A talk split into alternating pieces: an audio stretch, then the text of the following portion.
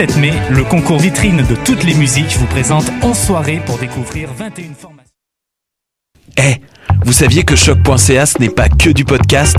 C'est aussi 5 chaînes musicales 24 heures sur 24 pour vous accompagner partout. Rock, indie pop, hip-hop, musique francophone et musique électronique en écoute gratuite et à volonté. Pour les découvrir, rendez-vous sur le site de choc.ca sur l'onglet chaîne musicale. L'actualité vous a frappé la tête avec le soleil et le changement d'heure? Faites-vous-en pas, on est là pour vous faire un recap.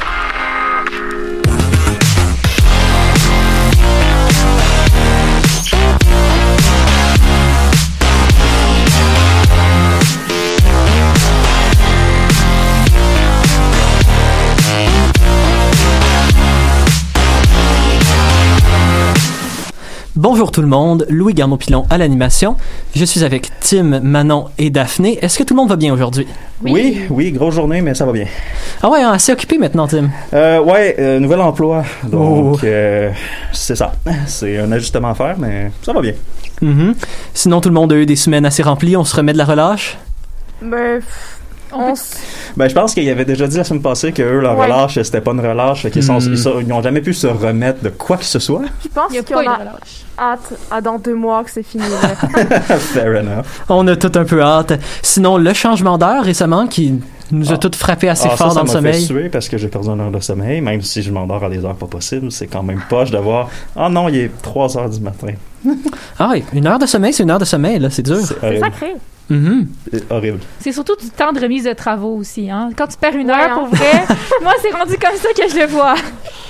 Aïe, aïe, aïe. Ouais, ok. Oui, c'est à ce point-là. Donc, malgré tout ça et malgré le plaisir, il y a toujours une pandémie qui persiste. Et je pense, Tim, tu nous avais prévu, un petit dossier là-dessus. Euh, oui, en fait, euh, l'update COVID, j'ai quand même eu le temps de le faire malgré mon nouvel emploi. En fait, euh, j'ai des semi-bonnes nouvelles. Euh, la tendance euh, des cas de COVID-19 au Québec, c'est relativement stable. On parle de 594 cas aujourd'hui. La moyenne sur 7 jours est à 710 cas. On était un petit peu en bas de 700 la semaine passée. Donc, quand je dis stable, oui, ça va quand même relativement bien.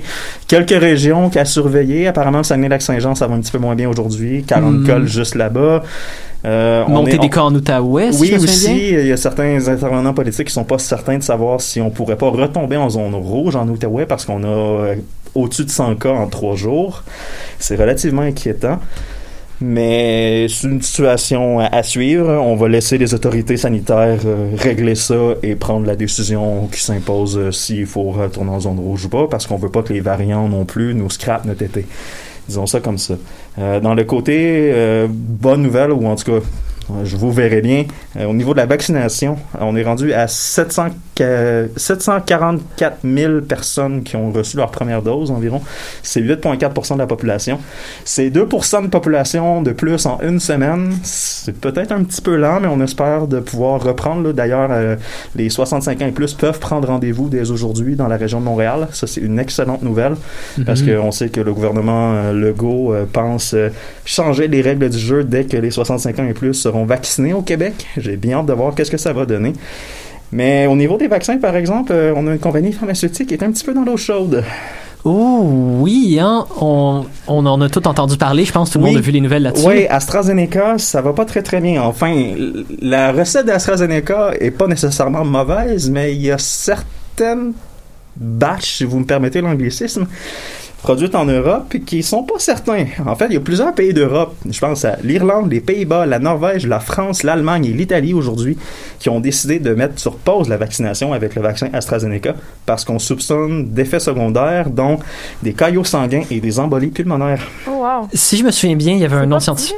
Ouais, non, c'est pas, c'est pas génial, mais ce qui, ce qui est un petit peu inquiétant, c'est que il y a pas personne qui sait sur quel pied danser, parce que d'un autre côté, si tu regardes la proportion de gens qui ont eu ces complications-là, possiblement liées au vaccin, et le pourcentage de gens qui ont ces conditions-là dans la population générale, il n'y a pas plus de cas. Notons, c'est ça, que ça pourrait être un hasard total. Ouais, ouais, c'est ça, ça pourrait être un hasard total et ou euh, Un, un signe précurseur de quelque chose un de grave. signe précurseur de quelque chose où on ne sait pas, il n'y a aucune clarté sur le lien de causalité. Donc, euh, les autorités européennes, de médecine européenne sont supposés faire le point demain ou après-demain. Je suis pas certain. Je crois que c'est demain après-midi qu'ils sont censés donner une consigne claire. Et là, euh, des pays comme la France et l'Italie euh, vont décider de continuer ou non la vaccination avec le vaccin AstraZeneca. Parce que pas plus tard qu'hier soir, l'Italie déclarait que les bénéfices du vaccin valaient la peine. Et là, aujourd'hui, on décide d'arrêter. Euh, c'est Pas très clair, ouais. non, c'est pas très, Très clair, clair, ouais. et c'est signe que c'est le temps que ça arrête. D'ailleurs, parlant que c'est le temps qu'on s'en sorte de la COVID. Je sais pas si vous avez entendu parler en fin de semaine la manifestation contre les mesures sanitaires à Montréal. Oui, Oui, je- on n'avait même pas pensé à la couvrir, ça, mais, non, mais oui, gros. oui, hein? c'est arrivé. Quelques milliers de personnes. On parle entre 5000, disons, 5000 personnes qui ont manifesté dans les rues de Montréal. Pas de masque? Euh, pas vraiment de masques, avec des drapeaux en tout genre, qui avaient plus ou moins rapport avec la pandémie. Euh, des slogans un petit peu... Ben écoutez, c'est bancal, on s'entend. C'est, c'est être... Disons que c'est pas les meilleurs représentants des critiques des mesures sanitaires qui se présentent à ce genre de manifestation-là. Et on en a peut-être eu un petit peu la preuve aussi. Je sais pas si vous avez vu cette vidéo virale dans le tunnel Louis-Hippolyte Lafontaine. J'ai vu beaucoup de vidéos virales récemment, tu vas devoir. Ouais, ben en fait, c'est qu'il y a de ces gens qui auraient participé à cette manifestation-là, qui lorsqu'ils ont quitté, ont pris le tunnel Louis-Hippolyte Lafontaine et ont décidé de bloquer la circulation. Ben, c'est intelligent. Oui, c'est très intelligent. En fait, c'est tellement intelligent qu'il y a un automobiliste qui a décidé de se faire justice lui-même. Oh. Il les a fait dégager Oh non. avec une crowbar en plein coup dans leur voiture. Hmm.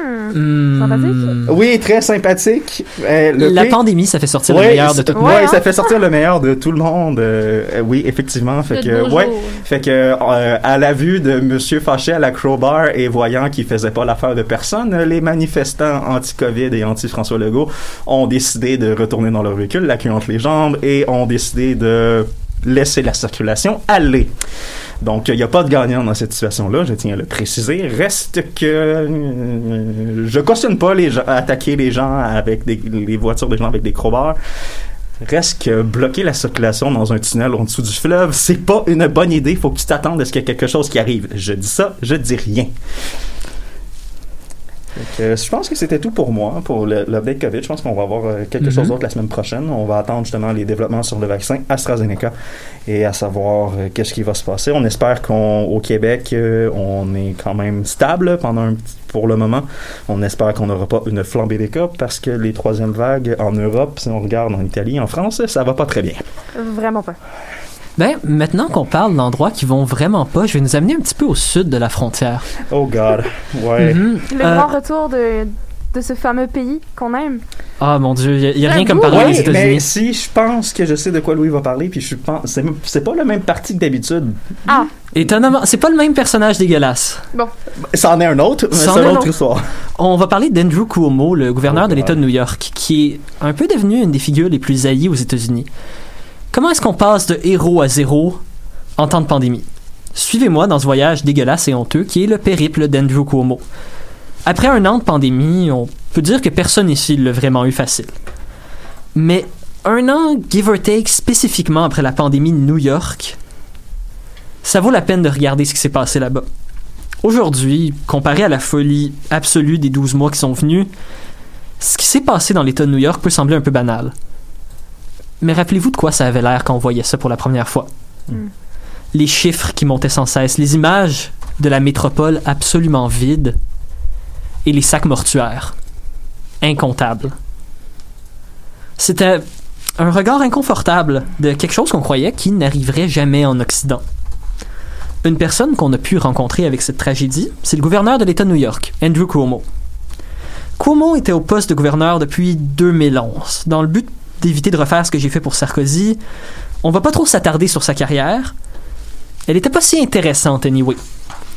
Tout le monde découvre vraiment le gouverneur durant l'arrivée de la pandémie aux États-Unis. À travers cette épreuve, au départ, l'opinion sur lui est généralement positive. Beaucoup d'experts de la santé se sont entendus pour dire que le plan de Cuomo était bien efficace, et en tant que démocrate haut placé, voulant peut-être un jour s'essayer à la présidence, les cartes étaient pas si mal jouées. Directement, il commence à libérer des fonds pour améliorer le nombre de tests par jour. Il place rapidement des postes de nettoyage pour les usagers de transport en commun et les écoliers.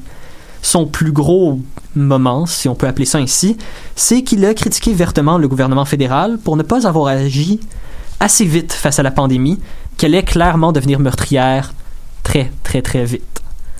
Peu de temps après, il, a, il enforce un confinement total pour son État déjà lourdement touché. Andrew Cuomo travaille énormément à la télévision dans, cette période-là.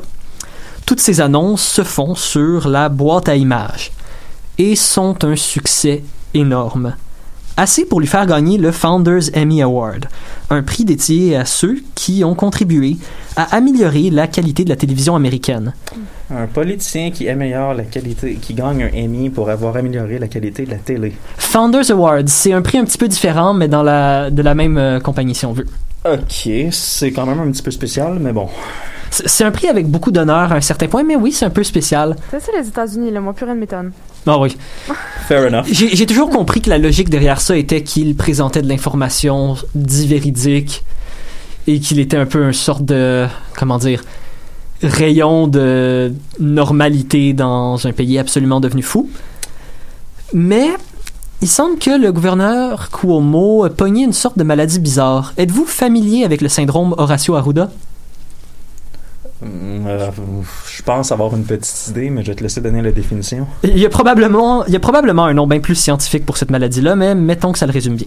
C'est une maladie qui frappe une personnalité publique s'affichant un peu trop à la télévision. Au départ, les symptômes ne sont qu'une prise d'assurance devant l'écran. Puis, le malade commence à prendre un peu trop de liberté euh, et à la phase terminale, il commence à dire un peu n'importe quoi dans le cadre d'attirer plus d'attention. Pour Arruda, c'était une vidéo de rap mal avisée. Pour Cuomo, c'est l'écriture d'un livre, American Crisis, où il place ses directives comme directement responsable d'avoir vaincu la pandémie. Alors que son État était encore, était encore avec le pire taux d'hospitalisation dans tout le pays. Mettons que Cuomo avait un petit peu surévalué la qualité de son travail. Voyez-vous, quand j'ai parlé de sa job pandémique, j'ai parlé de l'opinion publique sur lui. Parce que si le gouverneur avait l'air de bien faire sa job, mettons que derrière l'envers du décor, la pandémie dans l'État de New York fut une catastrophe absolue.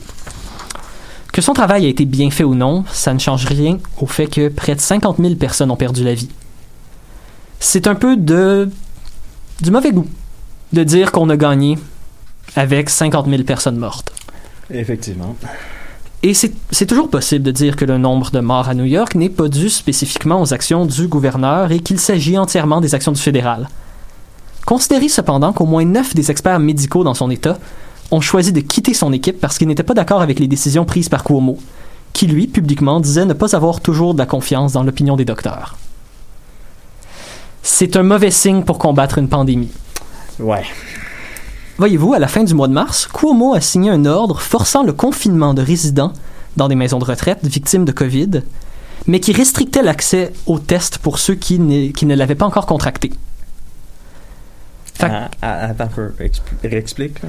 Pour résumer simplement, les personnes âgées en résidence atteintes du COVID-19 devaient rester en résidence confinée, tandis que les autres personnes âgées dans ces résidences-là n'avaient pas accès à des tests.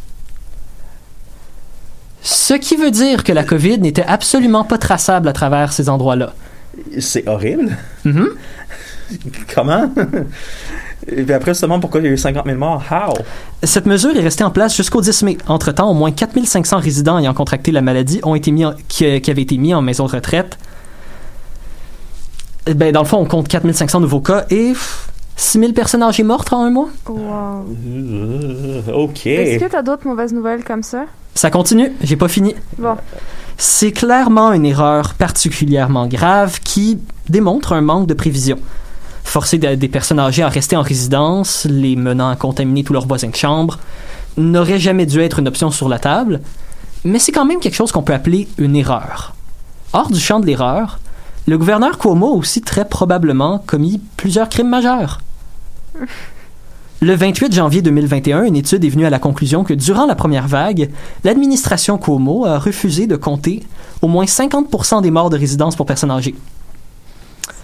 Deux semaines plus tard, il a été révélé que le gouverneur avait intentionnellement attendu avant de sortir le nombre entier de morts pour ne pas donner un avantage aux adversaires politiques.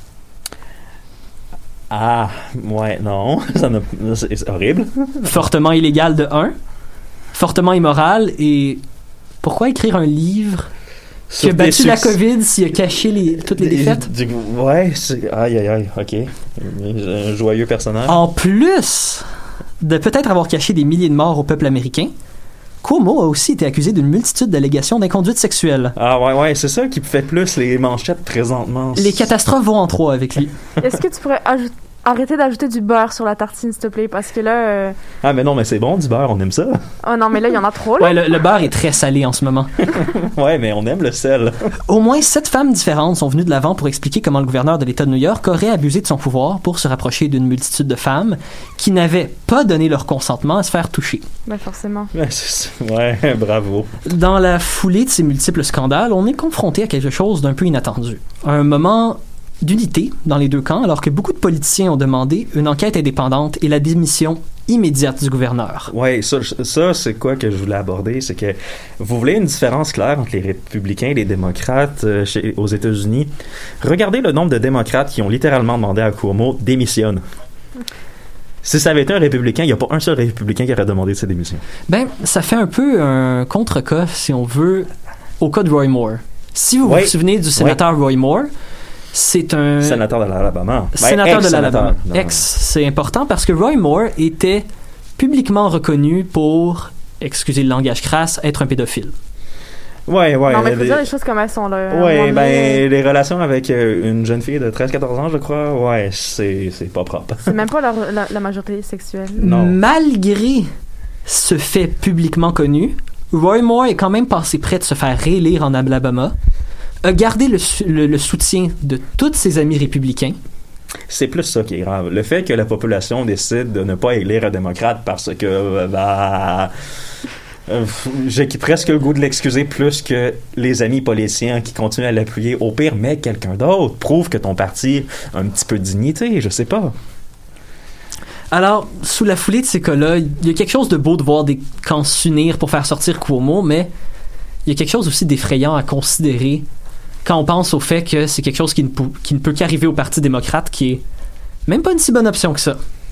Sous cette note un peu, euh, un peu triste, on ne sait plus quoi dire, et vous allez entendre J'ai jamais su quoi dire de Danny Placard.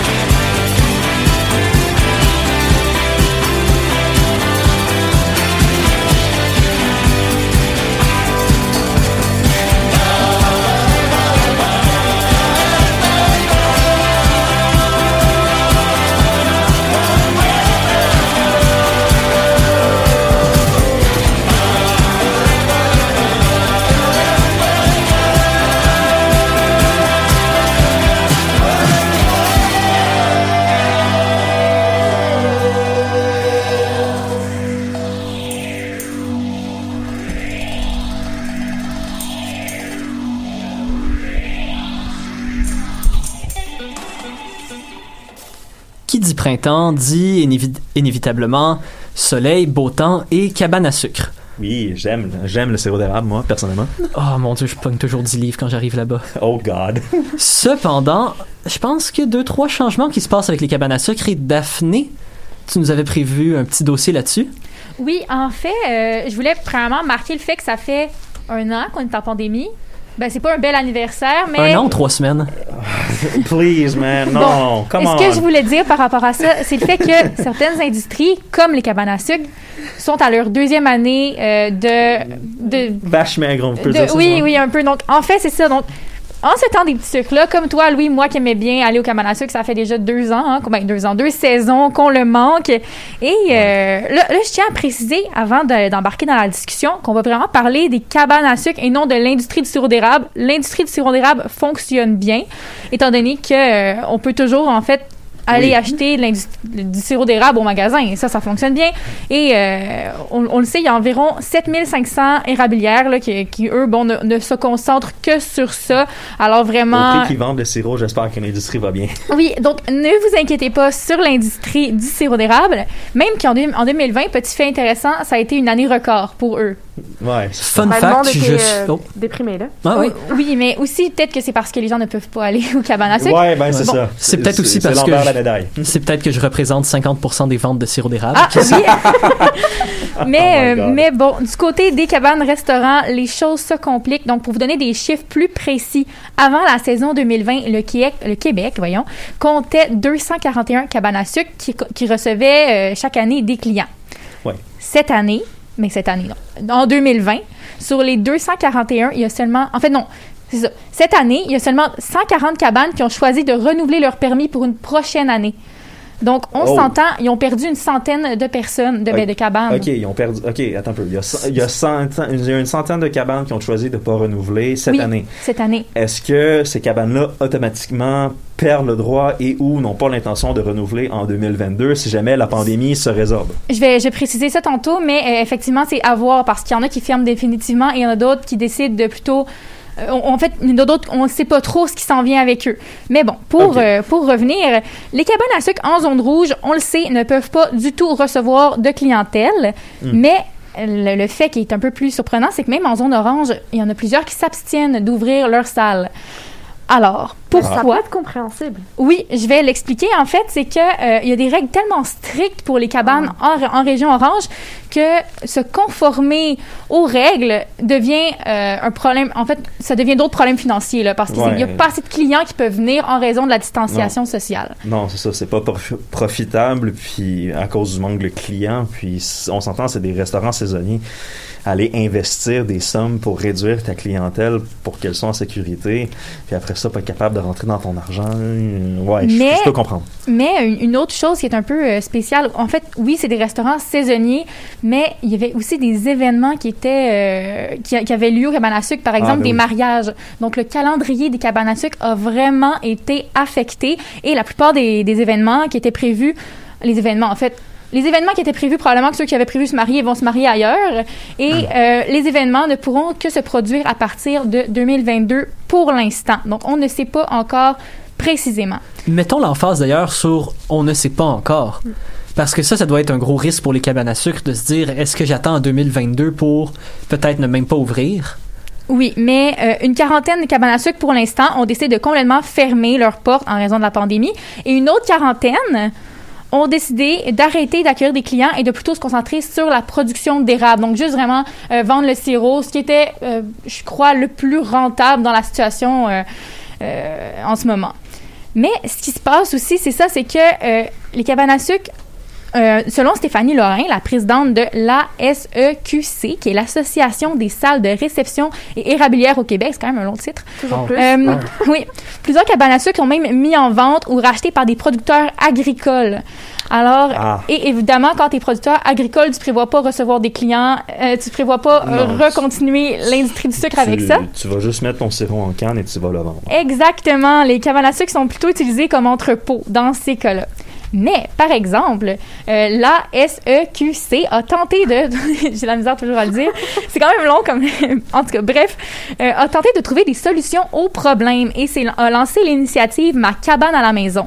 Pour résumer un petit peu ce que c'est, euh, l'initiative permet aux gens de manger chez eux une boîte repas de cabane à sucre.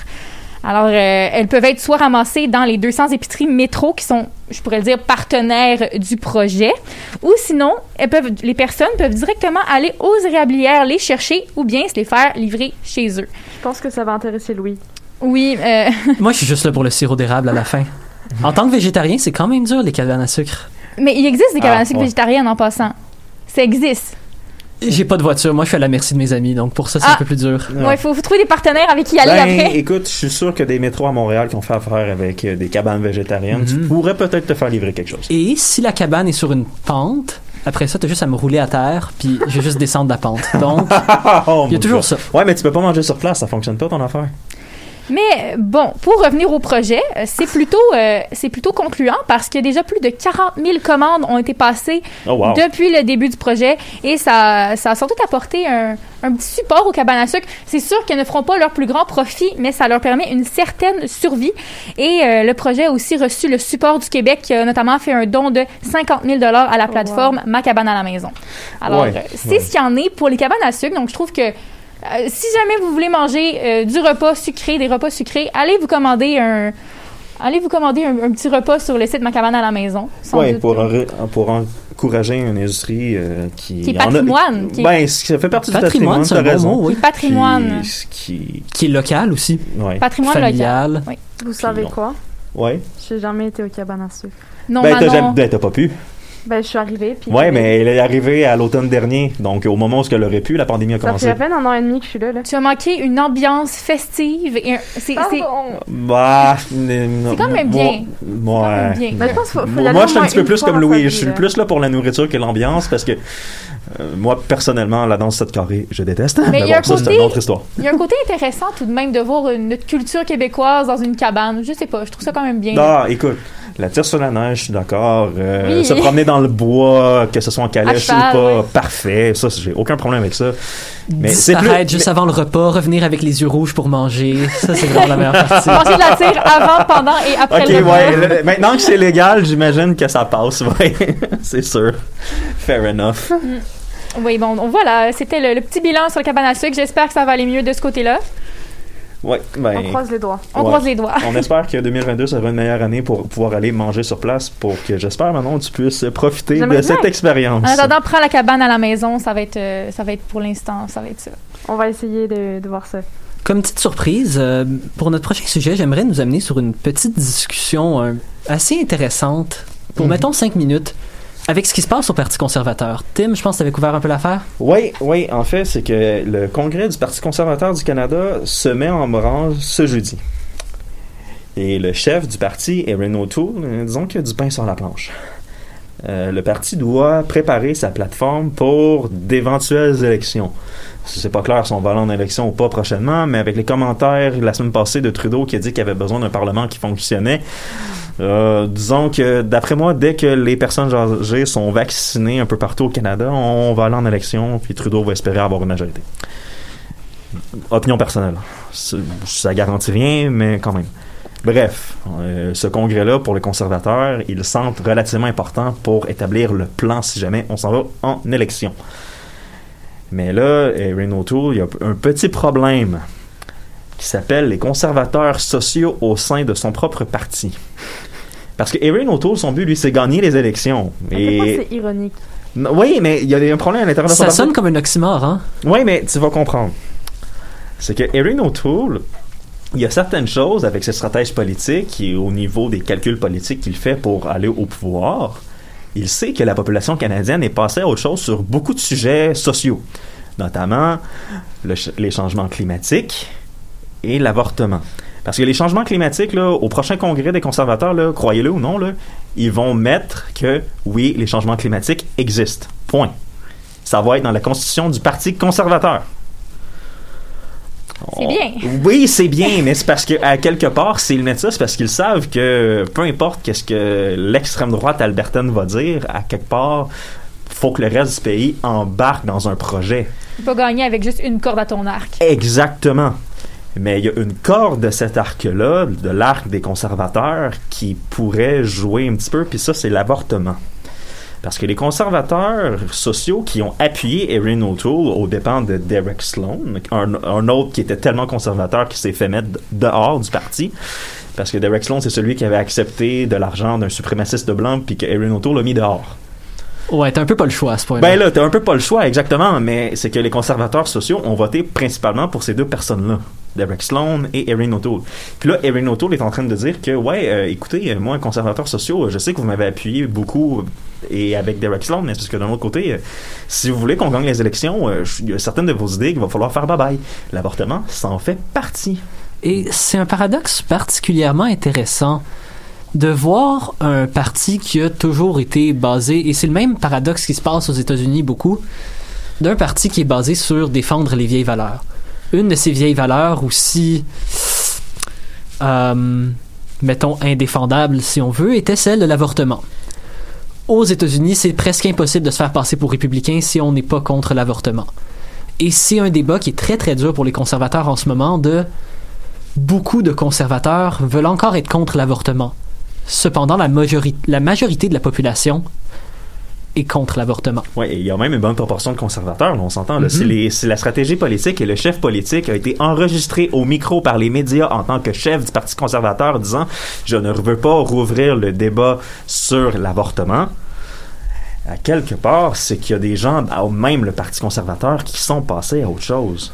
Mais il y a quand même des membres du parti et des députés d'arrière-ban qui veulent aller mettre dans la constitution du parti le principe du caractère sacré de toute vie humaine, de la conception à la mort naturelle. On veut mettre cette ligne-là à la constitution du Parti conservateur. Fait que les gens qui sont toujours pour couper les fonds aux populations pauvres, ça, cette vie-là est pas si importante que ça, mais le- le, fœtus, c'est... Ouais, c'est ça. Il y, a, il y a toute cette autre euh, boîte de Pandore que je n'ai pas le goût d'ouvrir présentement. C'est comme les poupées russes.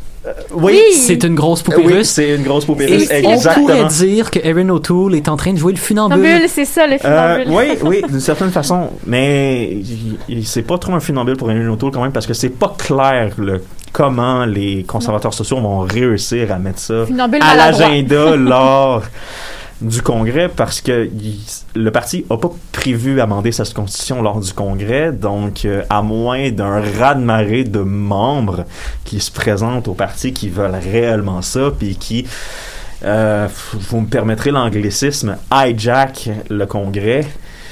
Euh, je vois pas où ce que ça va aller.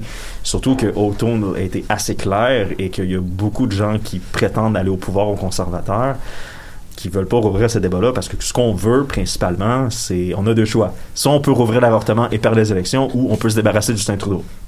Pic. Il faut choisir. Parce que c'est pas le genre d'idée, moi, je vais vous poser la question, est-ce que c'est vraiment le genre d'idée qui va regagner en popularité, rouvrir le débat sur l'avortement? Moi, personnellement, je pense pas. Au Canada, ça va. Je crois pas Je que l'avortement va avoir la cote pour l- euh, Non. l'anti-avortement, je veux dire, pour bien non, longtemps. c'est ça, exactement. Je pense pas que... Avec toutes les sensibilisations qui ont été faites à ce Mhm. niveau-là. Ben, c'est ça, c'est parce que on s'entend, je veux pas, je veux pas fort, encore là. une fois lancer la pierre euh, à certains États américains, mais c'est parce qu'on s'entend que l'éducation sexuelle au Canada est autrement meilleure. Là. On n'a Oui. pas Eh, les mêmes. C'est c'est le strict minimum au Canada. Ouais, non, c'est ça. Elle, elle est pas. Je veux pas dire qu'elle est bonne. C'est pas ça que je dis. Je dis qu'elle est meilleure. Il y a une grosse Disons qu'elle différence. n'est pas mauvaise.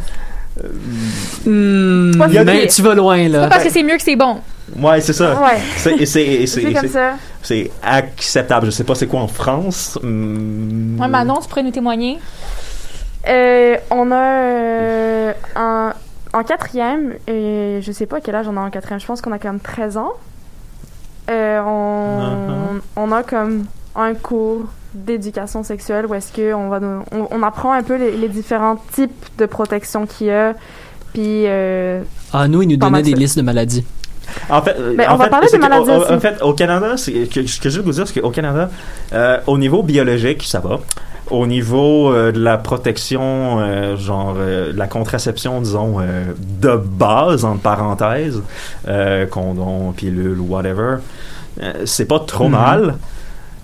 Mais après ça, euh, tout ce qui est identité de genre, euh, puis euh, orientation Au sexuelle, niveau des droits, consentement, Oui. Non, ça, on a, on a Ça, pas rien dessus non plus. Ben, au Canada, c'est très manquant. C'est qu'on Ah, s'éloigne- mais on n'en a pas du tout, nous, en France. C'est là. que Ouais. on fait seulement la pratique euh, technique et non le côté mental, le côté moral.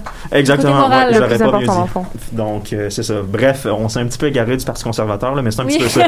mais en fait, c'est que, en fait, c'est que justement, vu qu'on a ces bases-là, au moins idéologiques, les gens savent, OK, ben, si je veux pas l'avortement, c'est vraiment un dernier recours. J'ai des moyens avant de me rendre là. Donc, ah, c'est. Ouais, mais on s'entend que les moyens sont. Bon, enfin, on va pas repartir dedans. Non, c'est ça. Mais bref, c'est pour ça qu'à un certain point, ça va être difficile de ramener des idées que, ah oui, euh, la vie, ça part à la conception. Mm. Non. Surtout que les religions est en perte de vitesse. euh, Effectivement. Dans tous les cas, ça sera un gros défi pour Erin O'Toole. Oui. Et c'est ce qui peut mettre fin à notre deuxième bloc. On va maintenant passer en musique avec Narcissiste de King Khan. Trapped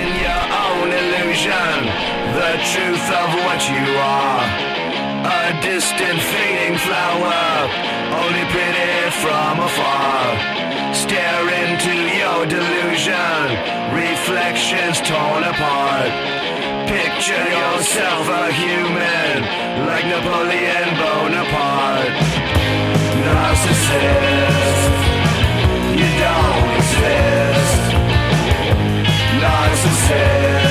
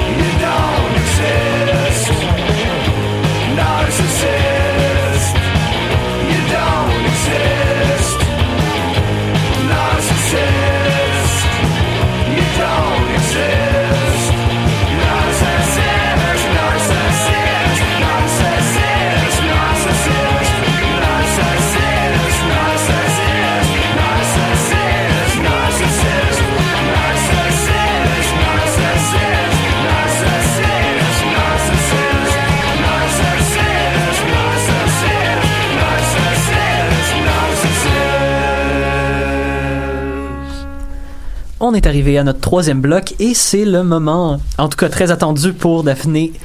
Et euh, Ben, je pense Et que c'est notre segment préféré à la base de Ah oui. l'émission. C'est un le- méli-mélo, ça rajoute, du, f- ça rajoute du fun à l'émission. Surtout Exact. quand il y a des nouvelles insolites. Ben oui. Ah, Ben, man, en fait, Ça me manquait les nouvelles insolites. oui, On oui. va commencer avec mes nouvelles sérieuses. Et j'en ai une insolite. Oh, oh, Let's oh, go, on casse l'ambiance. Ok, Mais ok, avec un petit peu de rage on- dans la voix. On, on- on t'a pas oublié, hein, Daphné, hein? chill, Mais, chill. mais je, je- je tiens à dire que mes nouvelles sérieuses sont, sont quand même amusantes, OK? J'en ai même une insolite à la fin, donc... euh, alors, j'y vais. Donc, alors euh, déjà, euh, un an après la pandémie, encore une fois, une histoire de un an après la pandémie, en France, 15 hommes et femmes vont partir vivre, en fait, sont partis vivre depuis hier dans une grotte sans notion du temps. Je vous explique. Hein? Cette- ce petit mode de vie-là va durer environ 40 jours. Ben, 40 jours et c'est une expérience scientifique. Le but de l'expérience, c'est d'étudier les capacités d'adaptation humaines lorsque les humains perdent leurs repères spatio-temporels. Euh, en fait, c'est un questionnement qui est venu avec le confinement. On les Voilà. aime, ces Français. Une, idée, une Ah, idée intéressante. Ouais. Est-ce qu'on est dans un début de film d'horreur? Ça file vraiment début de film d'horreur en, en ce fait, moment? moi, ça me fait penser. Je sais pas si vous vous rappelez de ça, justement, au début, l'année passée, au début de la pandémie. Moi, ça me fait penser à l'histoire de, l'acteur et du chanteur de 30 Seconds to Mars, euh, ce Jared Leto, qui avait fait principalement ça, Ouais. mais au moment où ce que la pandémie a parti, puis lui, il était pas au courant. Lui, Ouais, il il est était dans le sorti. désert, hein? Oui, c'est ça. Il était, je pense qu'il était Oui, en Arizona, souviens, lui, dans le désert, ou Mhm. je sais pas trop où. Puis il, était parti. Puis là, quand il est revenu, tu sais, pas de contact avec personne, pas vraiment de contact. Oui. Un peu comme tu t'expliques, là, pas de contact avec une notion du temps ou quoi que ce soit. Puis là, lui, il est arrivé, il est comme, attends quoi, le monde est arrêté, what the hell? Ben. Ouais, c'est ça. Qu'est-ce qui se passe? mais j'ai même entendu des histoires de personnes dans le coma qui se sont réveillées genre récemment. Et- Oui, oui, c'est ça. mais, exact. mais sauf que là, le but n'est pas là. Le but, c'est vraiment de voir comment l'humain s'adapte. Comment l'humain, euh, sans repère du temps, sans lumière, parce que là, ces gens-là vont être sans lumière, dans une température euh, à 9 degrés avec 95 Ah, d'humidité. ok, parce qu'ils passent Ah, 24 heures sur dans une 24 grotte. dans la Oui, grotte. Ok, ils oui, sortent pas ils voir la lumière. pas. Ah, Non. ok. Je pensais que c'était genre un point de rassemblement, puis qu'après ça, ils pouvaient maintenant Non, aller c'est dans peut-être le moi qui l'ai. bois ou peu Non, importe. non, non. Oh, Est-ce que vous voulez créer une créature semi-illusoire de film d'horreur? Parce que c'est comme ça que vous créez une créature Alors, de ils la film d'horreur. créeront pas, ils vont la trouver et être les premières victimes. C'est c'est 40, c'est ça, c'est 40 Dark, jours. Ben là, écoute, tu parles de films d'horreur, c'est quasiment ça qui se passe. Pour revenir, c'est 40 jours. Donc, vraiment, ces gens-là, pour répondre à ton questionnement, Tim, qui n'est peut-être plus un questionnement, mais bon. Donc, les gens vont vraiment rester pris durant ce temps-là. Ah. Et les, les scientifiques vont avoir accès avec des petits, euh, des, des petits capteurs là, qui vont pouvoir les, les permettre, leur permettre de les suivre. J'espère que les scientifiques vont leur donner des capsules de vitamine D, hein, parce qu'ils vont manquer un petit peu de soleil. Est-ce qu'ils vont trouver des œufs, vous pensez? Puis qu'après, ça va, ça va, il va il va y avoir des aliens sortir de leur ventre? Dans 40 jours. dans 40 Ouais, on jours. parlait de films d'horreur et de science-fiction, hein, mais ouais, je suis pas sûr. On va laisser continuer. Euh, dans, ouais, ça fait partie un beau sujet. Euh, dans, dans 40 jours, peut-être que je pourrais vous en dire plus euh, si je trouve d'autres d'autres informations. Mais on va passer au sport. Alors, euh, bon, c'est moins comique, mais tout de même, c'est intéressant. Le marathon annuel de Boston va quand même avoir lieu cette année, malgré la pandémie, mais en nombre réduit. Alors, les organisateurs de la course ont annoncé que 20 000 coureurs, au lieu de 30 000, vont pouvoir participer. On se rappelle qu'en 2020, le marathon avait été annulé pour la première fois depuis 1897, depuis, l'inauguration, ben, depuis le premier, la première course de Boston. Mais cette année, on évite le scénario, alors les organisateurs de la course assurent qu'un plus petit nombre de participants va permettre la mise en place de, de protocoles sanitaires et assurer la santé des participants. Anyway, il est court, fait qu'ils vont respecter le 2 mètres, là. Il court. Je sais pas, le début du marathon, t'es quand même collé à tes gars? Ouais. Ouais. Ouais, juste au Ouais. début du marathon. Donc, à quel Ouais, point... mais si la course est serrée aussi, tu fais quoi? Ben, je cours plus vite. J'aimerais juste vous rappeler que c'est pas une course, le marathon. marathon. C'est Ben, c'est pas une course. Faudrait parler aux athlètes professionnels qui le font, surtout le marathon de Boston. Ouais. Faut, faut, faut se qualifier avec un temps assez impressionnant. Mais bon, donc, on verra si la, la, la théorie se met en pratique hein, et si les lois sont, les lois, les règlements, euh, voilà, sont bien appliqués. Et on va passer à ma nouvelle insolite qui est véritablement insolite cette fois-ci.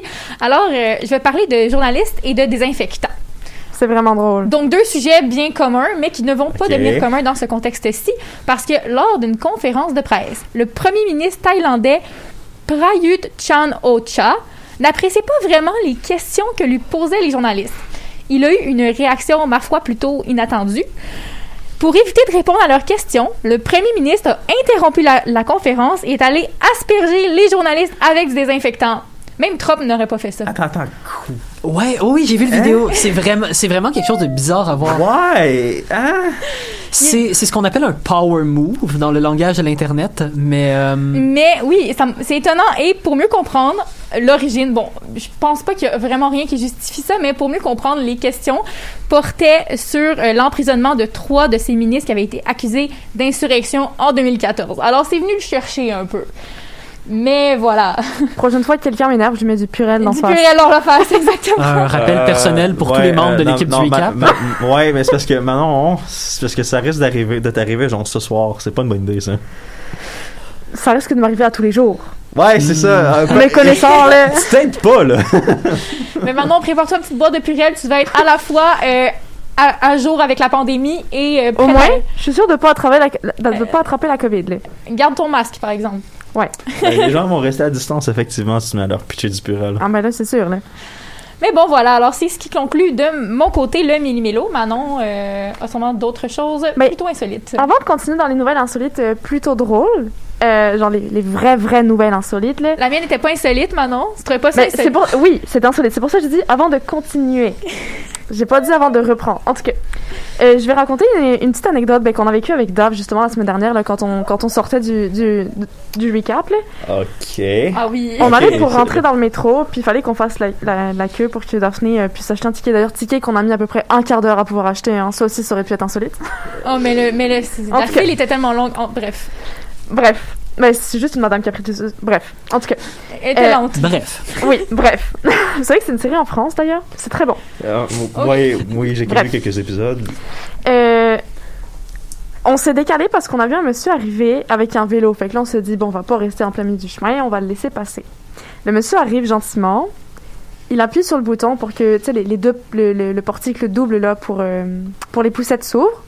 Fait que là, le portique s'ouvre, puis le monsieur s'avance. Puis là, le portique se ferme. Mais le portique de- du métro Oui, ou du métro. Ok. Du métro. Fait que le monsieur, il a pas pu sortir, puis le portique s'est refermé. Fait que là, il recule en se disant, bon, ben, je vais appuyer sur le bouton, j'ai peut-être juste pas été assez rapide. Puis là, avant même que le, que le monsieur puisse rappuyer sur le bouton, le portique se rouvre.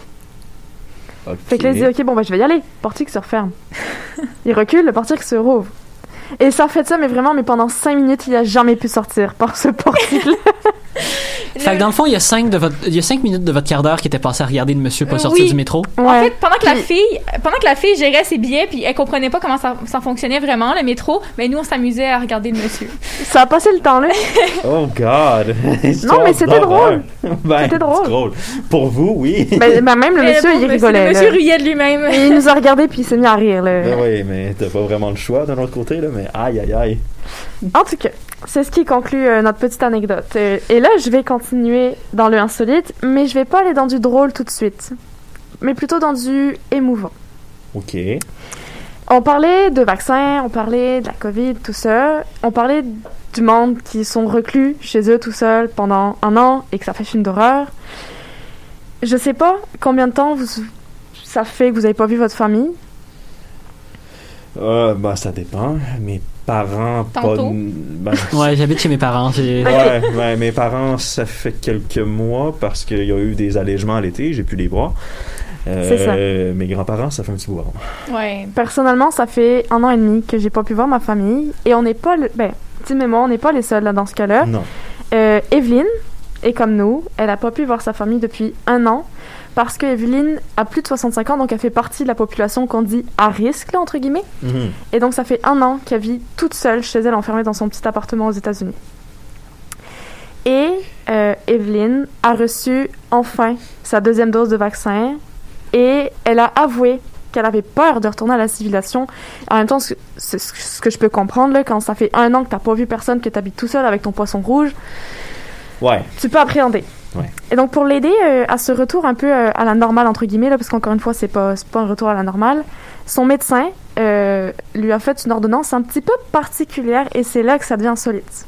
Sur l'ordonnance, il y avait écrit You are allowed to hug your granddaughter. Ah, ok, oui. oui. Ah, c'est tellement Ok, mignon. cool. Oui. Oui, Fait oui. Très, très, vidéo- très bonne idée. C'est ça. Il y, a, il y a une vidéo qui a été postée euh, de, de ça sur Twitter où est-ce qu'on voit Evelyn qui, pour la première fois depuis un an, prend sa petite fille dans ses bras. Ah, ben oui, c'est sûr. C'est vrai que c'est cute. C'est vrai Ouais. que c'est cute. Puis c'est vraiment très très émouvant là, comme j'ai failli lâcher ma petite larme. Ben, c'est sûr que. Ben, j'imagine que les deux personnes concernées devaient pleurer à chaudes larmes. Ouais, ouais, ouais. Euh, Donc, quel âge sa petite fille? Euh, je- Il n'y a, y a pas, il y a pas écrit son âge, mais je vous dirais qu'elle a même pas une dizaine d'années. Là. Ouais, non. ouais, c'est comme ça. 8-9 ans. Là. Ouais, c'est ça, Non, c'est c'est ça. ça. Elle est vraiment petite. Là. Donc, ça, ça donne quand même de l'espoir, puis la, va- la vaccination s'en vient quand même Ben, bien. c'est l'exemple clair que on se dirige vers ça. Et Peut-être quelques semaines, tout au plus quelques mois, puis d'après moi, il faut juste pas lâcher et ne pas faire n'importe quoi pendant encore quelques C'est semaines. ça. Puis Juste pas espérer aussi on, on que... a l'objectif clair. Oui, ben oui. C'est, c'est, vous voulez que, vous voyez que c'est possible d'avoir ça quand on est vacciné, donc euh, go. C'est C'est bon, ça. maintenant, on veut tes nouvelles crunchy. On s'en vient. Je vais vous donner deux mots. Science et décalé. Attends, attends un peu. Science et quoi? Décalé. Décalé. Science décalée. C'est le thème de ma prochaine information, ma prochaine nouvelle euh, insolite, qui j'espère vous plaira. J'en j'en ai parlé à ma collègue, je vous avoue qu'elle n'a pas été très très très charmée par ça. J'espère que vous, vous allez apprécier. Dans le fond, euh, ben en fait on le sait tous, l'automutilation est courante chez les animaux lorsqu'il s'agit de sauver leur vie. Je pense notamment au lézard qui est capable de couper lui-même sa propre queue pour faire diversion, notamment quand il est attaqué par un chat. Oui. Oui, oui, on, a Voilà. vu, on a vu des vidéos. Récemment, euh, une étude a montré que le scorpion fait pareil. Dans le fond, il va couper une partie de sa queue euh, lorsqu'il se fait attaquer. Mais contrairement au lézard, il n'est pas capable, lui, de faire repousser sa queue.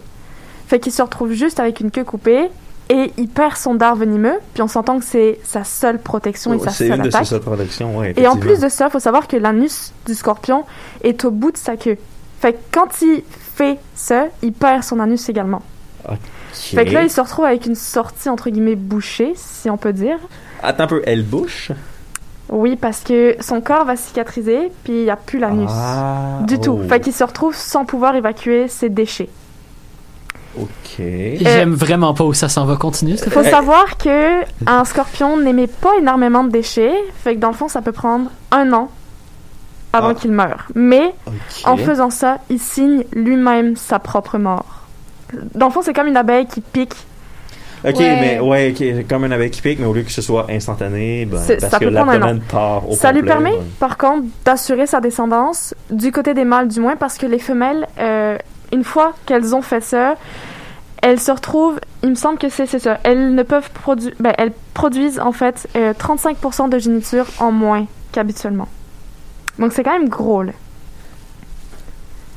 Ok. Voilà. Moi, je trouve ça triste quand même de mourir constipé, mais euh, Et- et ouais, mourir Ah, dit empoisonné. comme ça, c'est en fait, étonnamment plus effrayant. Ben, c'est plus mourir empoisonné par ses propres déchets qui est Ben, horrible, ça. mais ça, ouais. ça. Si vous aviez le choix, vous, quelle partie du corps vous choisirez de vous séparer? Peut-être mes cheveux. Non, mais genre un membre ou comme... Euh, La main gauche, elle fait pas grand chose, honnêtement. Aucun. Ah non, je peux pas me permettre de me passer de ma main.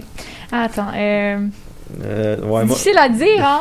Mais moi, je pense sincère- sincèrement, là, comme mes cheveux, là, c'est un bon choix, là, si j'avais vraiment à décider, là. Ouais, et vous savez quoi? Mais- Les technologies dentaires sont tellement élevées présentement, là, les dents. Tes dents. Fuck- Ouais, dents. Ah ouais? Les- ben, écoute, les, t'es capable d'avoir des prothèses à même les os vissés, là. Ah, ouais. pas, pas faux. Peut-être le pied, c'est une bonne excuse Non, pour non, prendre non, un non, siège non. au métro. non, le pied, j'ai besoin de mes deux pieds pour conduire manuel. Non. Ah ouais. Les dents, ça se remplace bien. Ouais, c'est ça. Les Sauf dents. quand tu viens de payer euh, pour un traitement dentaire, t'as moins envie de les... Ça, ça fait mal.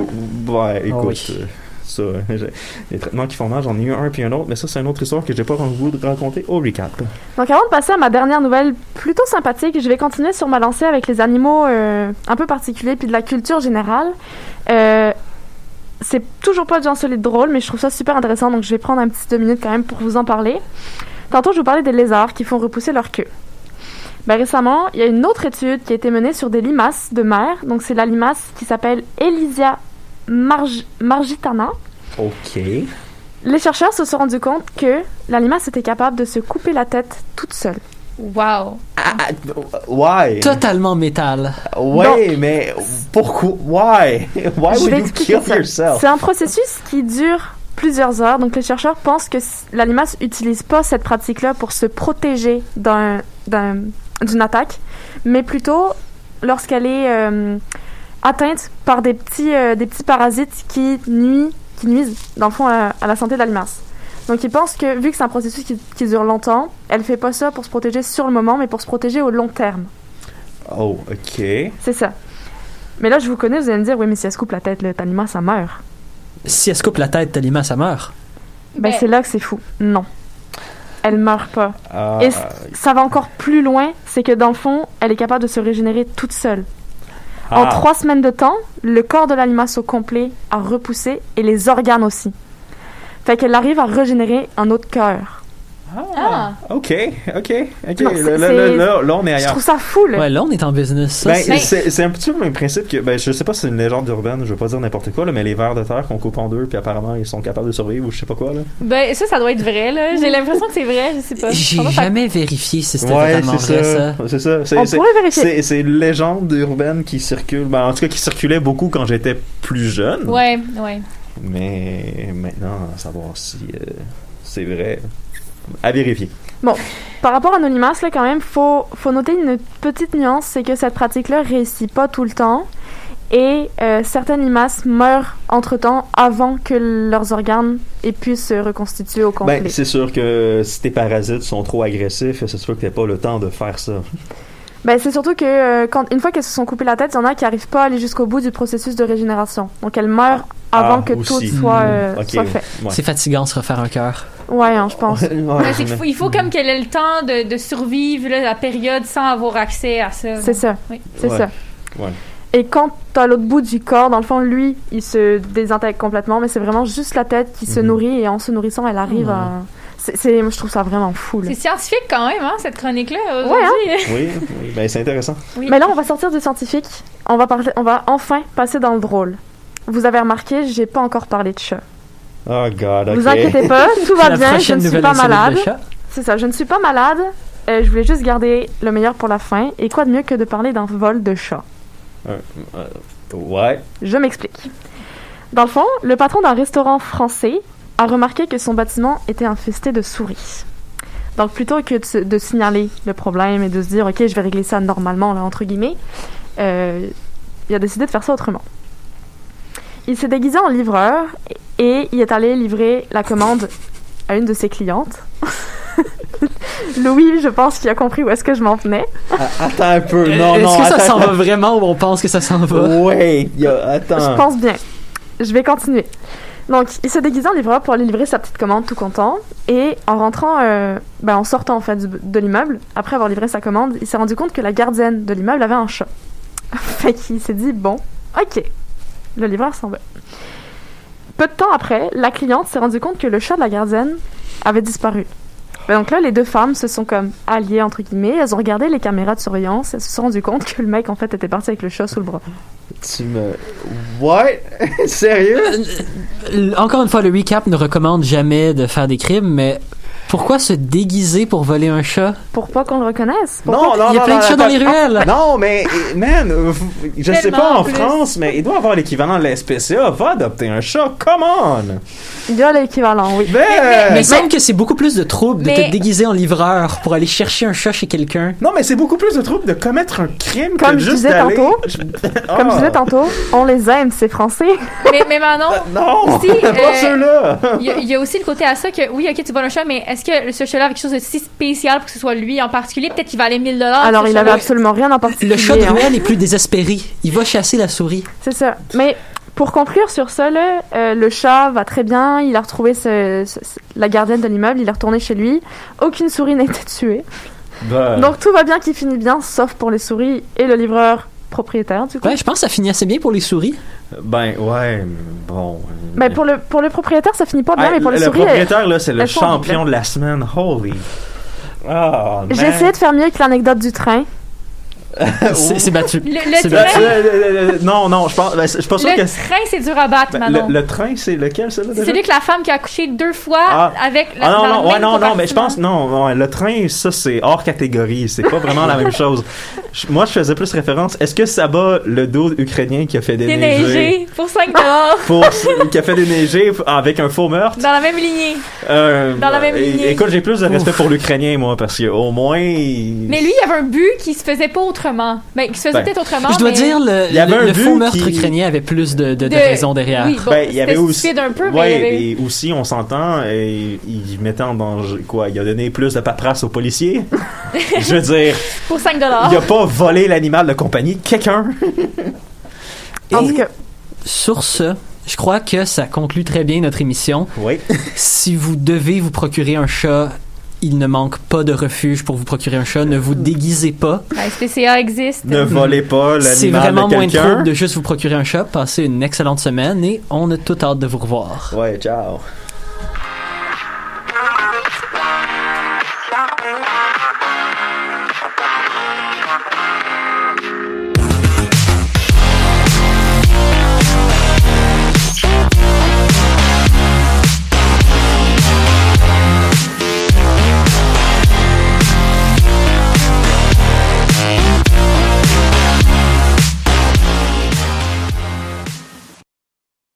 Indie Montréal présente les dimanches Couvre Fun avec le soutien de la Sodec et en partenariat avec lepointdevente.com et choc.ca.